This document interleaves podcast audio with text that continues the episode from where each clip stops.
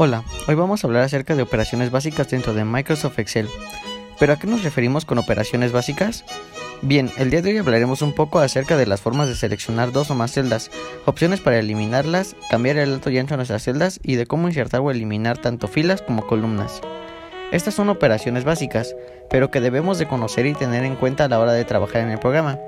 Esto porque nos va a ayudar a facilitar y agilizar su uso y de esta forma podemos obtener los mejores resultados posibles y podemos trabajar de forma más rápida. Empezaré explicando cómo seleccionar dos o más celdas. Aquí tenemos cuatro opciones. En la primera opción hacemos clic izquierdo sobre una celda para seleccionarla y después damos otro clic. Aquí solo basta con arrastrar el mouse hacia las demás celdas que deseamos seleccionar. En la segunda opción podemos seleccionar celdas ubicadas al azar dentro del documento. Para esto debemos mantener presionada la tecla control y hacer clic izquierdo en las celdas que deseamos seleccionar. La tercera opción es para seleccionar toda una columna o toda una fila. En este caso lo que debemos hacer es mantener presionada la tecla control y seleccionar la letra de la columna que se quiera seleccionar o bien el número de fila. Ahora, la cuarta forma es para seleccionar todo el documento. Esto lo podemos hacer con el botón llamado seleccionar todo el cual está ubicado en la esquina superior izquierda de las líneas y columnas, o también podemos presionar la tecla control y la letra E. Ahora, para eliminar celdas, debemos de seleccionar las celdas, filas o columnas que se desean borrar e irnos a la pestaña de inicio.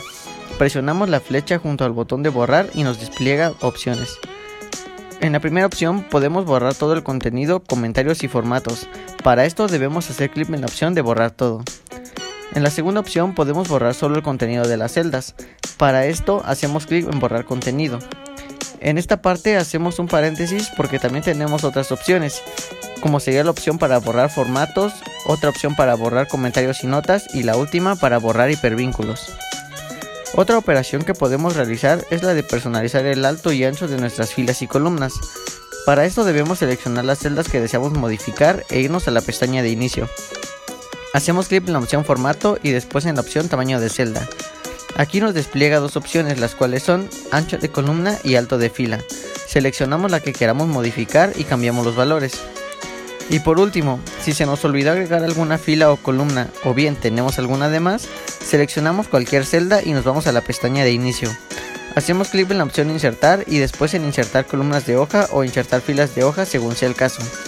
Aquí podemos escoger tanto la opción de insertar o de eliminar filas y columnas según la opción seleccionada previamente.